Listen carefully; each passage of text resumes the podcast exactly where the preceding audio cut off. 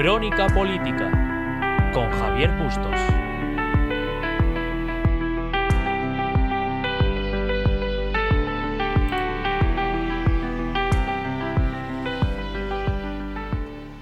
Soy Javier Bustos Díaz, hoy es 27 de abril y esto es Crónica Política. Una semana más, la política ha cambiado realmente poco. Gobierno y oposición siguen sin poner sobre la mesa un plan claro y preciso sobre qué va a hacer con la economía tras la crisis del coronavirus. Todo pasa por el gran pacto de la reconstrucción que, por cierto, fue idea de Ciudadanos, ni siquiera para tener una idea tan sencilla como lanzar un acuerdo que todas las formaciones puedan apoyar, es original del gobierno.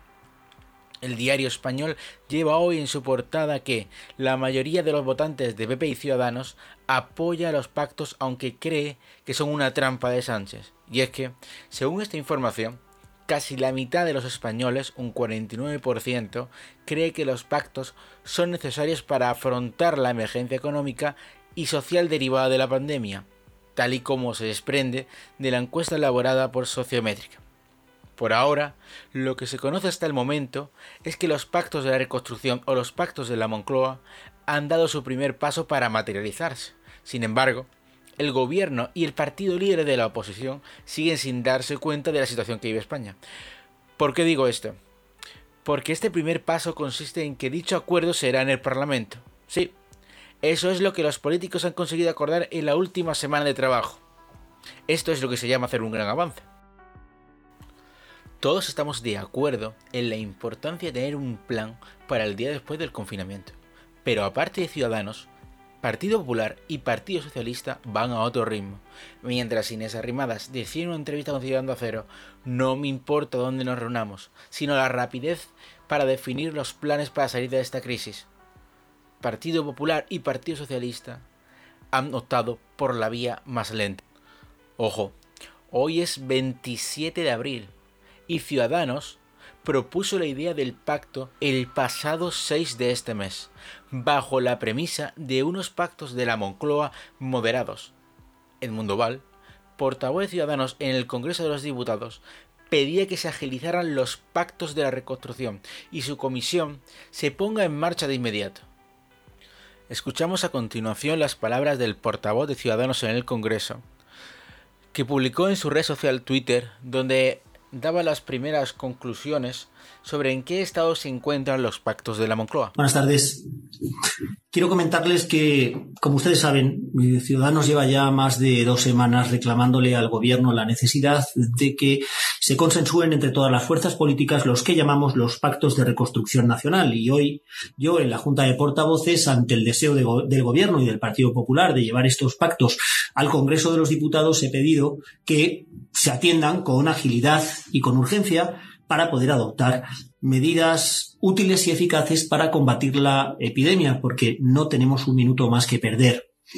Necesitamos que no haya más improvisaciones, que no haya medidas unilaterales y por eso yo entendía pues que esa primera reunión de este órgano tendría que tener lugar pues esta misma semana o a más tardar, incluso la semana que viene, pero desde luego que no hubiera burocracia ni trámites sino que fuera una reunión eficaz en donde todos los grupos propusiéramos soluciones de todo tipo al gobierno para, entre todos, poder salir de esta crisis sanitaria, económica y social. La respuesta del PSOE y del PP, sin embargo, ha sido pues francamente deprimente, porque han señalado pues que hay que registrar un papel, hay que constituir una mesa, hay que someterse al reglamento y en fin, yo pues me he quejado porque He pensado que a lo mejor la primera reunión de esta comisión tendrá lugar en septiembre cuando ya hayamos superado esta pandemia y entonces no tendrá ningún, ningún sentido el, reunirse mm, para nada, como no sea ya mirar de forma retrospectiva lo que ha pasado. Estos pactos de reconstrucción nacional que nosotros promovemos no son una consigna, no son una foto, no son una medallita, no. No, tienen que tener contenido, tienen que ser ágiles y tienen que ser útiles y tienen la finalidad de ayudar a todos los españoles. El Partido Popular y el Partido Socialista deberían estar a la altura de lo que le demandan los españoles, que dejen de marear la perdiz, que nos dejen trabajar en estos pactos de reconstrucción, porque cada día que pasa con estos papeles metidos en un cajón, justificamos improvisaciones y medidas unilaterales del gobierno que son absolutamente inaceptables. En este sentido, Ciudadanos va a seguir insistiendo en el Congreso para que esta primera reunión se celebre de inmediato. Al mismo tiempo, en sede parlamentaria, el presidente de gobierno, Pedro Sánchez, anuncia ese principio de acuerdo y su ánimo de trasladar ese sentimiento a todas las instituciones, a todos los niveles y bajo la premisa de salir todos juntos, con lealtad, con unidad, de esta crisis. Escuchen las palabras del presidente Pedro Sánchez el 22 de abril en sede parlamentaria.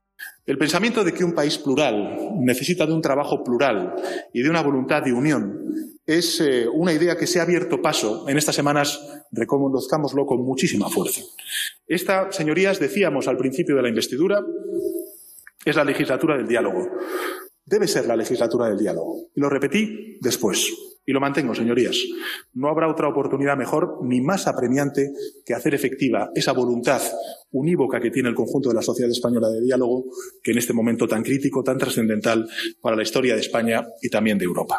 En primer lugar, quiero proclamar solemnemente que la culminación de un acuerdo será un éxito de todos quienes arrimen el hombro y contribuyan en consecuencia al entendimiento. Unos pactos de reconstrucción no pueden ser patrimonializados por nadie.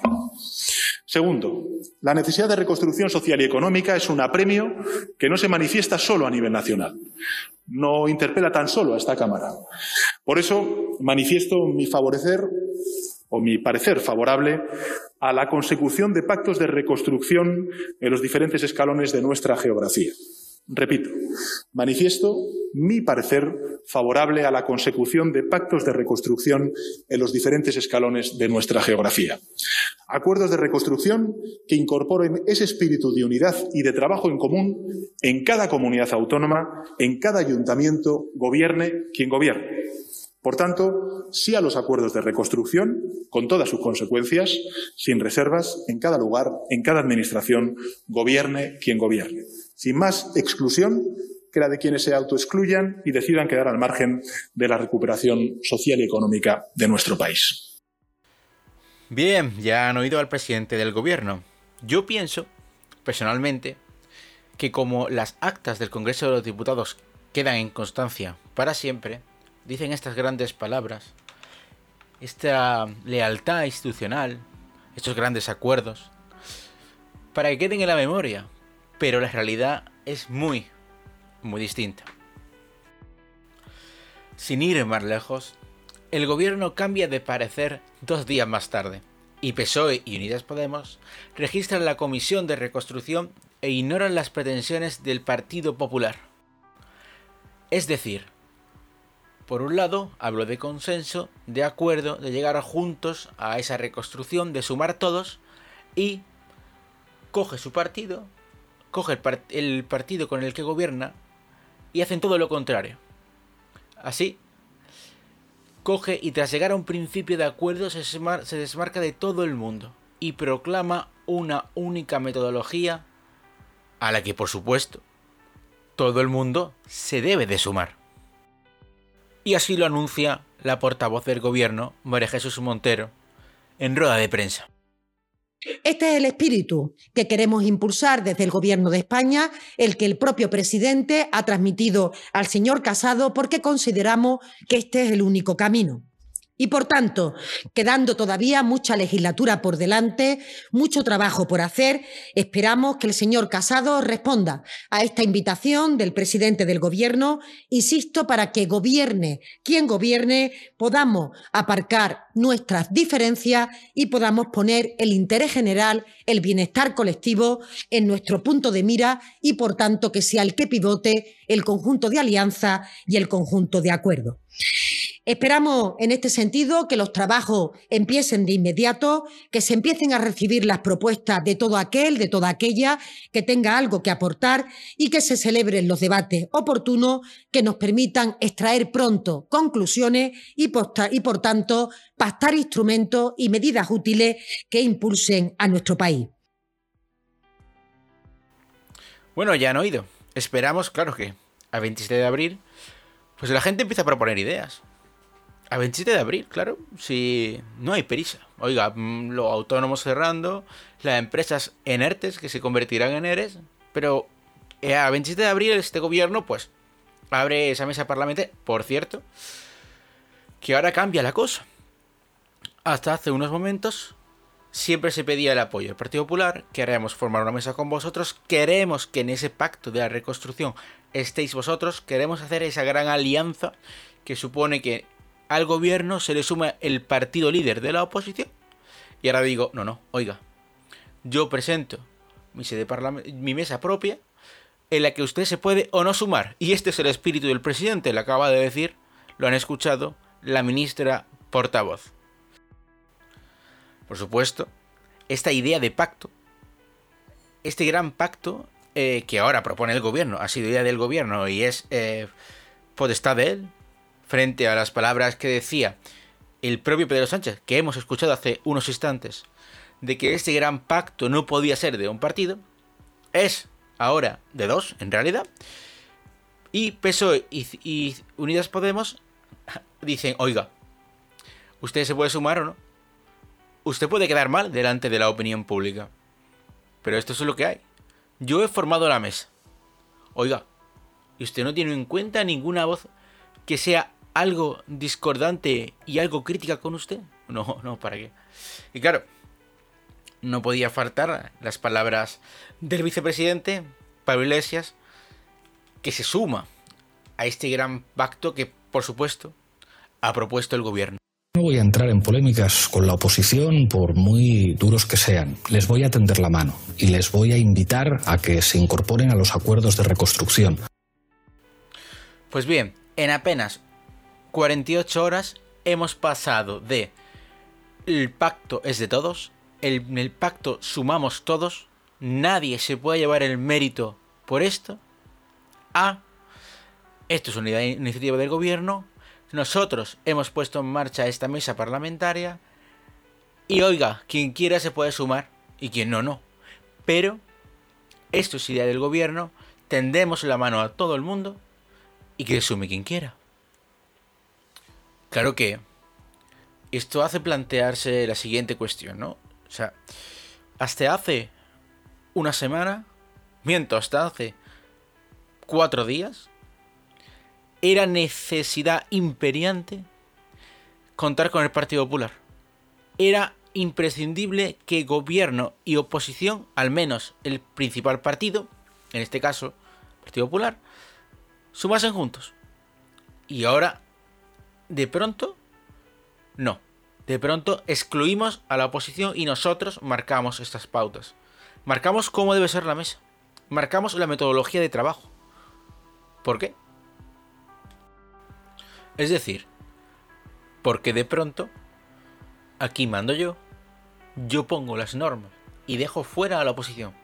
No tiene sentido ese cambio tan radical de opinión en cuestión de 48 horas. O sea, el presidente de gobierno anuncia el 22 de abril en sede parlamentaria que todos juntos. Y dos días más tarde, su partido y el partido con el que gobierna, Unidas Podemos, presentan esa comisión. Claro. Porque PSOE y Unidas Podemos registran su propuesta de comisión de reconstrucción sin pactarla con el Partido Popular. La respuesta es muy sencilla y ojo. La siguiente información no es de OK Diario, no es de Libertad Digital, no, es de Radio Televisión Española. La propuesta no incluye analizar la gestión del gobierno.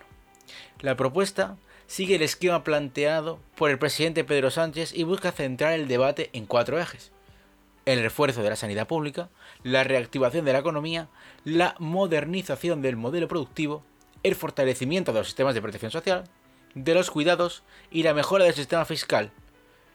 Al mismo tiempo, la posición de España ante la Unión Europea.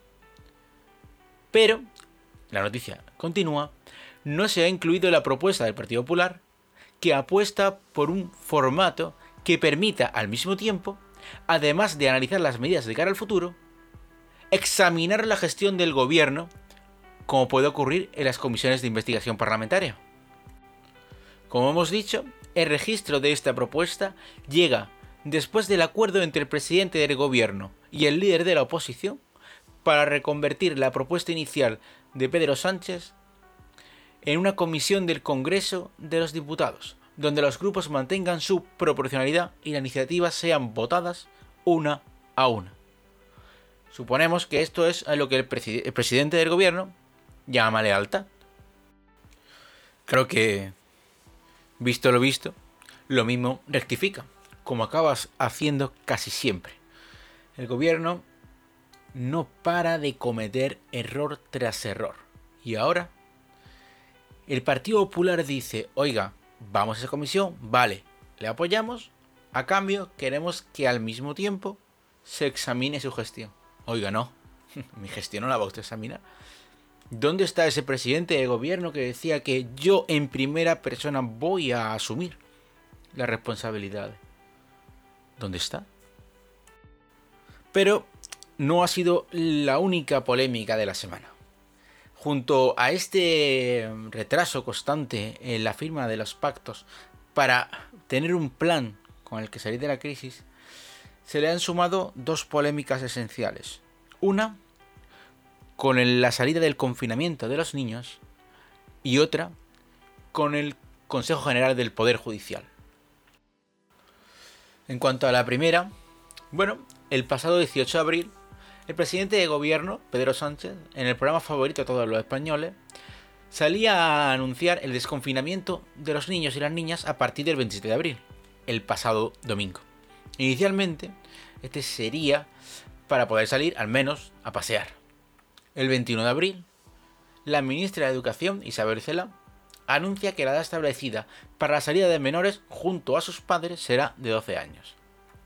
El mismo 21 de abril, horas más tarde, y suponemos todos que, con el objetivo de aclarar cualquier duda, sale a defender la inexistencia de contradicciones entre lo propuesto en el BOE y lo dicho por el presidente María Jesús Montero.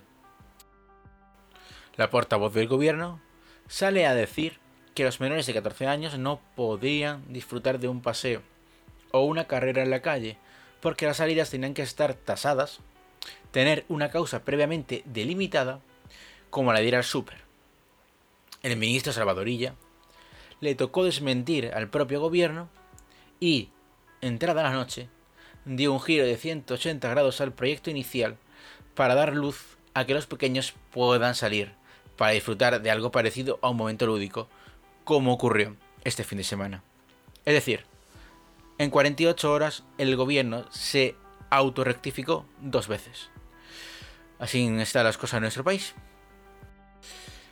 Pasamos ahora a la otra gran polémica que ha ocurrido en nuestro país durante la pasada semana. Y es en relación a la sentencia de la Sala de lo Civil y Penal del Tribunal Superior de Justicia de Madrid, el cual condenaba a la diputada regional Isabel Serra a un año y siete meses de prisión por un delito de atentado tras considerarla responsable de haber proferido insultos, haber dado empujones y haber arrojado objetos contra miembros de los cuerpos y fuerzas de seguridad del Estado durante una protesta contra un desahucio el pasado 31 de enero de 2014. En la sentencia, los jueces la consideran también culpable de un delito de leve de lesiones, por el que le imponen una pena de multa de cuatro meses, a razón de una cuota diaria de 10 euros, y de un delito de daños, por el que la sancionan igualmente a pena de cuatro meses, con la misma cuota diaria.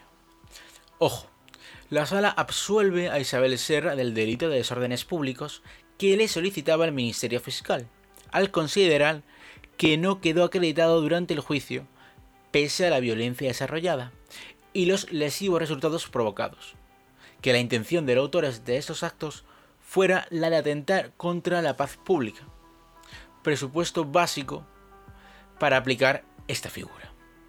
Los jueces, por lo tanto, consideran que en el juicio celebrado en la Sala de lo Civil y Penal del Tribunal Superior de Justicia, debido a la condición de aforada de la acusada, diputada de la Asamblea de Madrid, ha quedado acreditado que Isabel Serra formaba parte del grupo de personas que al término del desahucio increpó e insultó a los agentes de policía destinados a la zona para dar cobertura a la comisión judicial, hasta el punto de obligar a los miembros del Cuerpo de Seguridad del Estado a retroceder. En el comunicado emitido por el Consejo General del Poder Judicial se recogen también una serie de insultos bastante graves que no voy a reproducir y que se dedicaron especialmente a un agente de policía, suponemos por aquello del feminismo. Suponemos que el gran estrés generado por ir rectificando todas las decisiones que se toman no deja tiempo para leer las sentencias completas, porque hemos escuchado lo que dice la sentencia. Hemos visto cuáles son los principales delitos que se le imputan a Isabel Serra. Y en la red social Twitter, Pablo Chenique decía, el Tribunal Superior de Justicia de Madrid ha condenado sin pruebas a Isabel Serra por manifestarse pacíficamente para intentar parar un desahucio de una persona con discapacidad. Obviamente recurriremos, pero yo pensaba que los jueces estaban para impartir justicia. ¡Qué vergüenza! Por su parte, Irene Montero publicaba, Isa Serra ayudó a parar un desahucio de una persona con discapacidad. Actuó en defensa de los derechos humanos y del artículo 47 de la Constitución, que protege el derecho a una vivienda digna. Ni Isa ni ninguna persona que en España luche contra las injusticias estaréis solas. Somos más. Las sentencias se acatan, decía el vicepresidente segundo del gobierno, Pablo Iglesias. Y en este caso se recurren, completaba. Pero me invade una enorme sensación de injusticia. En España mucha gente siente que corruptos muy poderosos quedan impunes gracias a sus privilegios y contactos, mientras condenan a quien protestó por un desahucio vergonzoso. Pues bien, hemos visto lo que decía la, la sentencia. En ningún momento se habla de que protestar contra un desahucio sea un motivo, un argumento para condenar a una persona. Lo que se dice que es que la protesta fue el contexto. Contexto que utilizó para insultar, para lanzar objetos, para agredir verbalmente y físicamente, por lo que cuenta la sentencia, aunque fuera de forma leve, a algunos agentes. Esto no está bien. Y claro, el Poder Judicial ha respondido. Estas afirmaciones merecen un absoluto y rotundo rechazo. Dicen desde la Comisión Permanente del Consejo del Poder Judicial en relación a las palabras vertidas por el secretario general de Podemos y vicepresidente segundo del Gobierno, el señor Iglesias. Han dado sobradas muestras de su independencia, imparcialidad y objetividad, dice la Comisión Permanente sobre los tribunales españoles. Y termina. Prueba de ello son las numerosas sentencias condenatorias por delitos de corrupción dictadas en los últimos años, como Casanos, Gürtel, los seres o las tarjetas Black, entre otros. Y es que, cuando las sentencias eran en contra del Partido Popular, no solo se las leían, además, las leían en público.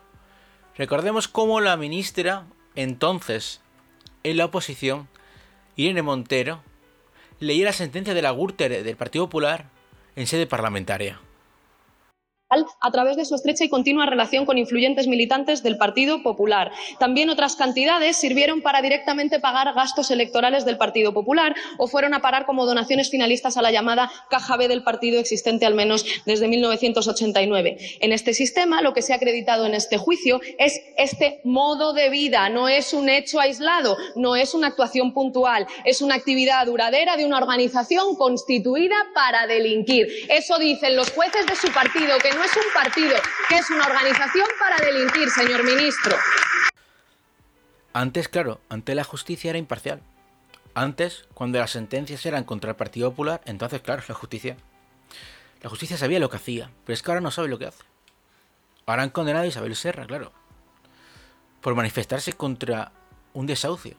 Claro, que es que no es lo que pone la sentencia, pero vamos a ver. ¿Quién manda aquí, no? Como decía en su día Pedro Sánchez. Bueno, recordamos esas palabras. Es que eh, la fiscalía de quién depende. ¿De quién depende? Sí, sí, depende del gobierno. Pues ya está. Pues ya está. Esa es la conclusión final a la que podemos llegar. El Poder Judicial es uno de los tres poderes que componen nuestro Estado. No podemos permitir, porque es es inadmisible que ningún líder político, sea del partido que sea, de la ideología que sea, ponga en cuestión la imparcialidad de los jueces. Y como hemos escuchado hace apenas un año, leían las sentencias en público.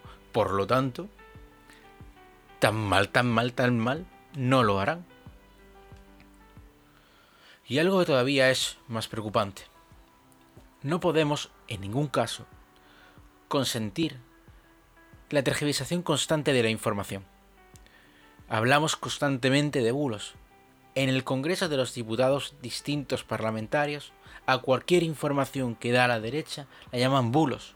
Es un bulo, es una desinformación, no es correcto, no está justificado, no es veraz. Sin embargo, Pablo Iglesias dice en Twitter, las sentencias se acatan, pero me invade una enorme sensación de injusticia. En España mucha gente siente que corruptos muy poderosos quedan impunes gracias a sus privilegios y contactos, mientras se condena a quien protestó por un desahucio. Vergonzoso. Lo dice. Lo dice como si fuera la verdad absoluta y nadie dice, oiga, no es cierto. No es cierto.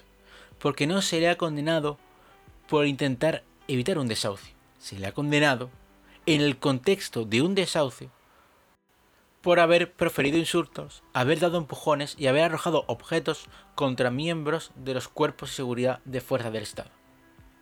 Creo, y con esto concluyo, que ningún responsable político debería de tratar así a la justicia.